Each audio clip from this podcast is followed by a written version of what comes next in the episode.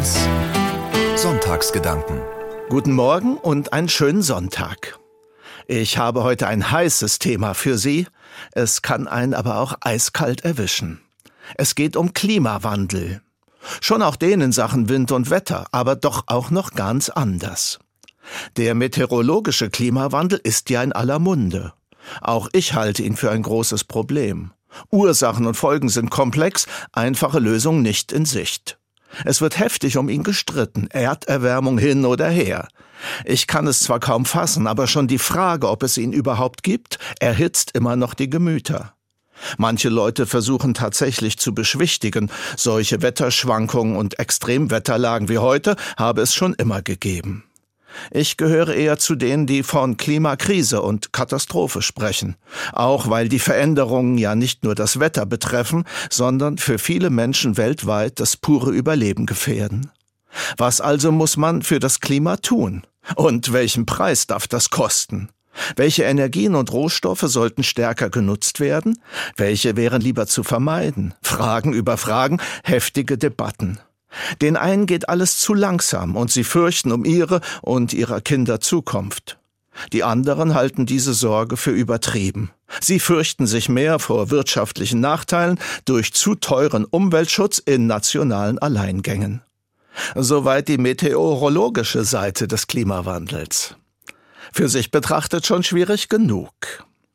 Mich beschäftigt zurzeit ein Phänomen, das ich sozialen Klimawandel nennen möchte. Auch im Klima unserer zwischenmenschlichen Beziehungen sehe ich nämlich Veränderungen, Starkwetterereignisse. Teilweise extreme Überhitzung und gleichzeitig, im Gegenteil direkt daneben, radikale Unterkühlung. Gesellschaftliche Auseinandersetzungen, zum Beispiel bezüglich angemessener Umwelt- oder Asylpolitik, werden viel heftiger geführt als in früheren Jahren, weniger sachlich, oft polarisierend, kaum lösungsorientiert. Mich schmerzt und erschreckt dabei besonders, wie viel Radikalität da oft im Spiel ist. Beleidigungen, Bitterkeit und dann tatsächlich auch blanker Zynismus und so viel Hass. Besonders überhitzt zeigt sich dabei dann oft die Kommunikation in den digitalen Medien. Aus diesem Grund bin ich längst nicht mehr geneigt, sie soziale Medien zu nennen, eher im Gegenteil. Die weitgehende Anonymität des Digitalen macht es wohl besonders leicht, niedrigste Gefühle sehr anschaulich und natürlich mit hoher Breitenwirkung viral in die Welt zu schicken. Cybermobbing und Digitalstalking sind da für mich krasse Beispiele, vor allem wohl unter jungen Leuten. Aber auch die Hasspostings gegenüber Akteuren des politischen Lebens wirklich schlimm.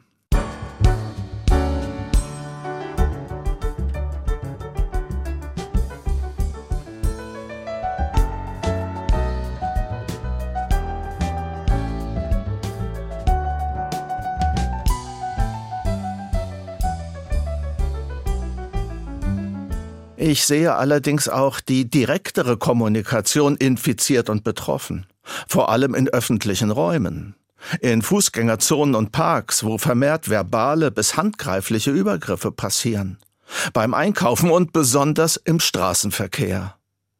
Und immer wieder höre ich von gewaltsamen Angriffen auf Politiker und auch auf Rettungskräfte. Zornig heiße Emotionen, wütende Empfindlichkeit, niedrige Hemmschwelle, überhöhte Reizbarkeit. Ein Anstieg des gesellschaftlichen Pegels von Frustration und Aggression, der auch wissenschaftlich belegt werden kann. Gleichzeitig zeigt sich dabei oft ein erstaunlicher Mangel an Empathie und Mitgefühl für andere überhaupt, erst recht gegenüber den Opfern. Ungerührt und eiskalt. So zum Beispiel meine Wahrnehmung auch bei zunehmender Gewaltbereitschaft unter Kindern und Jugendlichen.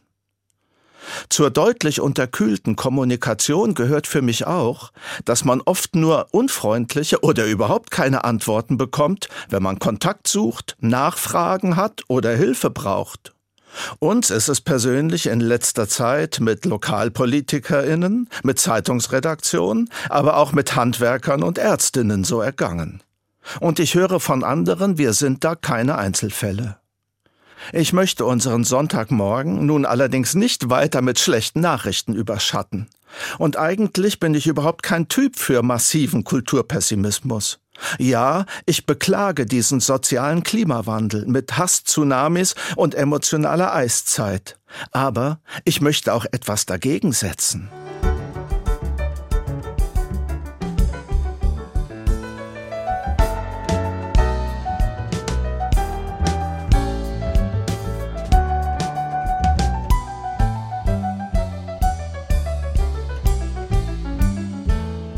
Ich sage hier mal ein großes Dankeschön an alle, die in ihrem Denken und Handeln weiter für die klassischen Werte eines sozialen Klimas im Zwischenmenschlichen einstehen.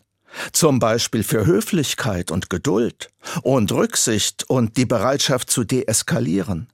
Auch mal zurückstecken oder einfach nur freundlich sein. Der große soziale Kämpfer und politische Dichter Bertolt Brecht hat in seinem berühmten Gedicht an die Nachgeborenen schon in den 30er Jahren des letzten Jahrhunderts für gesellschaftliche Debatten mehr Freundlichkeit angemahnt. Ich zitiere Dabei wissen wir ja, auch der Hass gegen die Niedrigkeit verzerrt die Züge. Auch der Zorn über das Unrecht macht die Stimme heiser. Ach, wir, die wir den Boden bereiten wollten für Freundlichkeit, konnten selber nicht freundlich sein. Und sogar noch etwas früher als Brecht formuliert der Schweizer Schriftsteller Robert Walser die Freundlichkeit als ein geradezu paradiesisches Moment menschlichen Zusammenlebens. Freundlich sind dort die Menschen, Sie haben das schöne Bedürfnis, einander zu fragen, ob sie einander unterstützen können.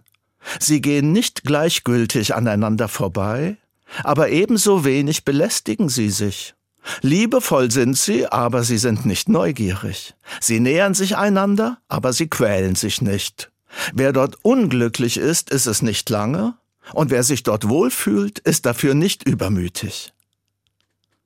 Um mein Werben für mehr Freundlichkeit nicht nur literarisch und im letzten Jahrhundert anzusiedeln, kehre ich noch einmal zum durchaus auch meteorologischen Klimastreit der Gegenwart zurück.